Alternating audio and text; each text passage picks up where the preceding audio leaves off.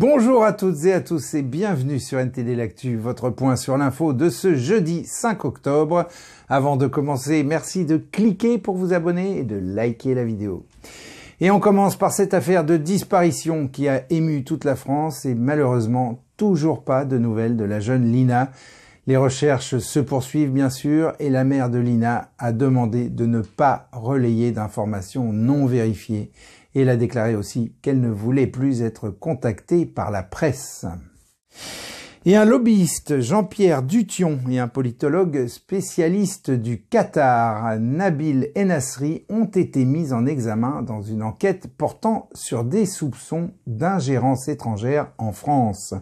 Les accusations font référence à des brèves diffusées sur BFM TV et à une intervention à l'Assemblée nationale qui aurait été influencée par des puissances étrangères et notamment par le Qatar. Et une femme de 48 ans va comparaître devant le tribunal correctionnel pour avoir caché son fils adolescent depuis sa naissance.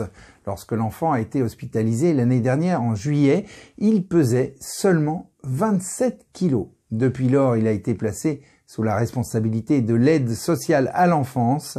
La mère, quant à elle, nie toute négligence et affirme avoir suffisamment nourri son fils. Et va-t-on devoir importer du lait en France? C'est la question que pose un article de The Epoch Times indiquant que la filière laitière connaît une baisse sans précédent qui pourrait conduire le pays à devoir importer du lait d'ici 2027. Alors que le prix du lait augmentait sur le marché mondial en 2022, la production française, elle, n'a pas suivi. Pourtant, la demande de lait, de yaourt, de beurre et de crème reste forte en France, avec une consommation de 8 millions de tonnes de lait en 2021. Mais la collecte de lait, elle, a diminué et c'est ce qui a entraîné une crise dans le secteur. Le nombre d'exploitations laitières a également chuté, avec en prévision la disparition d'un quart des éleveurs. Pour remédier à cela, des experts ont suggéré de mettre en place et de soutenir de nouveaux profils d'éleveurs et d'augmenter la rémunération des producteurs de lait.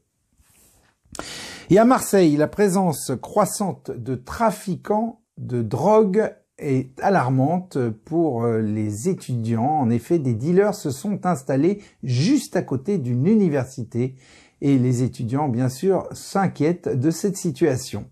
Pour faire face à cela, la police renforcera sa présence sur le campus. Et parlons maintenant des punaises de lit. Le ministre des Transports a annoncé une opération spéciale pour vérifier et nettoyer les transports en commun avant les Jeux olympiques. Malgré les inquiétudes concernant la prolifération des punaises de lit en région parisienne, le ministre a affirmé qu'il n'y avait pas de recrudescence de ces nuisibles dans les transports. Et au plus haut niveau de l'État, des changements sont en vue. Anthony, c'est à vous, on vous écoute. Merci Rémi. Mesdames et messieurs, tenez-vous prêts, car ça bouge au sommet de l'État. Emmanuel Macron veut mettre le nez dans notre Constitution. Non pas par ennui, mais parce qu'il veut la rénover. Selon des voix expertes, dont celle du professeur de droit public Dominique Rousseau, il semblerait que le fossé entre les attentes citoyennes et nos institutions soit devenu un peu trop large à enjamber. Selon lui, une partie toujours plus grande de notre société considérerait que nos dirigeants ne sont plus légitimes. Alors, peut-être, pour apaiser les esprits, le président veut agir et potentiellement bouleverser la manière dont les lois sont conçues et appliquées en France. Tout de suite, un résumé de sa déclaration du mercredi 4 octobre. Emmanuel Macron se dresse en artisan d'une possible 25e révision de la Constitution et vise à remodeler la charpente juridique de la France. Mercredi, sa volonté de renforcer la souveraineté populaire a été proclamée haut et fort proposant un élargissement et une facilitation du référendum, tout en naviguant entre les exigences et les critiques des forces politiques divergentes. L'immigration au centre d'un débat inflammable se trouve désormais sur le tapis. Le référendum d'initiative partagée, un outil de la démocratie directe, pourrait voir ses barrières abaissées. Celui-ci permettrait une interaction plus fluide entre les citoyens et le Parlement. Néanmoins, un avertissement présidentiel clair contre une rivalité indésirable entre démocratie représentative et directe reste en écho. Vouloir faire un référendum sur le sujet qui vient d'être débattu par le Parlement et d'être tranché par une loi n'est, je crois pas, de l'ordre du bon gouvernement, car il ferait bégayer la République. À l'inverse, si le peuple, sollicité par un référendum, venait à décider de tel ou tel sujet, et que le Parlement pouvait y revenir un an, deux ans plus tard, dans les mêmes termes, et défaire ce qui venait d'être dit, le peuple se sentirait légitimement floué. Le droit à l'avortement entre lui aussi dans l'arène, dépeignant une toile où le désir d'inscription constitutionnelle se heurte à une mosaïque de propositions parlementaires divergentes et passionnées entre droit et liberté. La décentralisation, un projet qui sème à la fois espoir et scepticisme, pourrait apporter de nouvelles libertés aux élus locaux ou déclencher une nouvelle vague de complexité administrative. Simultanément, il adresse la singularité des territoires, notamment la Corse et la Nouvelle-Calédonie, leur trajectoire étant envisagée avec une nuance d'autonomie et un besoin de dialogue. Ainsi, l'aventure constitutionnelle entamée par Macron cherche à laisser une empreinte, tout en préservant les fondations de la République. Alors, après ces révélations, une question nous intrigue. Si ces changements constitutionnels voient le jour, la France pourrait-elle connaître une mue politique significative? Et à quoi ressemblera notre futur? Les citoyens, vous, moi, nous tous, pourrions être appelés à être bien plus actifs et centraux dans le façonnement de nos lois et de notre avenir commun. Imaginez, très bientôt, vous pourriez avoir votre mot à dire sur les futures lois du pays. Cela ressemble à une responsabilité supplémentaire, mais c'est aussi une opportunité, celle de réellement modeler notre société selon vos propres aspirations. Mais attention, tout cela est encore dans le domaine du si et du peut-être.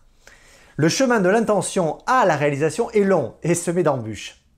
Pour savoir ce que l'avenir nous réserve, il faudra encore patienter un petit peu. Rémi, c'est à vous. Merci Anthony. Et à l'international maintenant, les représentants des 27 États membres de l'Union européenne ont conclu un accord sur la prise en charge des migrants. L'accord prévoit que les États membres pourront accélérer les procédures et demander l'aide des autres pays de l'UE pour relocaliser les demandeurs d'asile. Et l'Ukraine a déclaré avoir détruit un puissant système antiaérien S-400 en territoire russe. Les services ukrainiens ont affirmé que des drones de leur camp avaient attaqué ce système dans la région russe frontalière de Belgorod. De plus, l'Ukraine aurait également utilisé des armes à sous-munitions. Et pendant ce temps, au nord-est de l'Inde, de puissantes crues submergent une vallée de l'Himalaya. Les forces armées ont signalé que 23 soldats sont portés disparus suite à des précipitations soudaines au niveau du lac Lonak dans l'état de Sikkim. Des recherches sont en cours pour les retrouver. Et on déplace maintenant notre attention vers la Chine. La Chine, Vladia, les prévisions économiques ne sont pas bonnes, il semble. Pouvez-vous nous en dire plus? En effet, Rémi, l'économie chinoise ne semble pas en forme. La Banque mondiale a publié ses prévisions de croissance pour 2024. La croissance économique de la Chine est estimée à 4,4% pour l'année prochaine. Ce chiffre est inférieur aux 4,8% prévus en avril et cela risque de se répercuter sur le reste de l'Asie. Selon les banques, les économies en développement d'Asie, en plus de la Chine, sont toutes confrontées à leur pire perspective économique depuis la fin des années 60. La soi-disant montée en flèche face à l'Occident n'est pas forcément basée sur le réel. La Chine est aujourd'hui confrontée à de multiples problèmes, allant d'une crise immobilière permanente à une augmentation de la dette et à la déflation. Outre la Banque mondiale, d'autres instituts financiers ont également revu à la baisse leurs prévisions pour la Chine. En août, la banque suisse UBS a ramené ses prévisions à 4,2% pour 2024. Le mois dernier, Fitch Ratings a ramené la croissance chinoise à 4,6% pour 2024. Quant à Moody's, elle a ramené ses prévisions pour 2024 à 4% contre 4,5% auparavant. Et maintenant, je vais passer en revue avec vous quelques nouvelles venues de l'intérieur de la Chine. Une pratiquante de Falun Gong âgée de 75 ans est morte en détention en juillet dernier. Mo Yangsha est originaire de la province chinoise du Heilongjiang. Elle avait été condamnée à 6 ans de prison pour avoir pratiqué le Falun Gong, un système de méditation spirituelle fondé sur les principes de vérité, compassion et tolérance. La prison lui a interdit de voir sa famille. Des rapports disent que Mo a été battu et qu'on lui a versé de l'eau froide sur le corps pendant sa détention. Dans la province du Hebei, Deng Xiaomei, une femme chinoise de 63 ans a souffert de trois fractures après que les autorités l'ont prise pour une pétitionnaire. Ce terme désigne les personnes qui, en Chine, tentent d'obtenir justice après avoir subi des mauvais traitements. Les autorités locales ont également harcelé sa famille. Elles l'ont accusé de collaborer avec des forces étrangères. Leur justification La famille avait publié son histoire sur les réseaux sociaux chinois et d'autres personnes l'avaient partagée sur des plateformes en dehors de Chine. Voilà pour les nouvelles. Et d'ailleurs, à ce sujet, petite parenthèse, si un jour je faisais l'inventaire de tout ce dont la propagande du PCC nous accuse, vous seriez surpris. Si mes confrères n'étaient pas persécutés, ça me ferait peut-être rire, mais la torture qu'ils ont subie, elle, est bien réelle. Je le répète ici pour ceux qui en douteraient, NTD est une chaîne réellement indépendante, aucun parti politique, aucun gouvernement ne nous donne un centime, et on ne soutient d'ailleurs aucun parti politique. Cette chaîne a été créée à l'origine pour passer à travers la censure du régime chinois, et maintenant nous défendons la liberté d'information et la vérité sous un angle plus large. Que vous souteniez la Chine, la Russie, les États-Unis, la gauche ou la droite, nous sommes sincèrement heureux de vous présenter notre travail. Notre but n'est pas lié à la politique ou au pouvoir, il est lié à nos valeurs. C'est d'ailleurs ce qui nous distingue. Rémi, c'est tout pour moi, très belle journée à tous.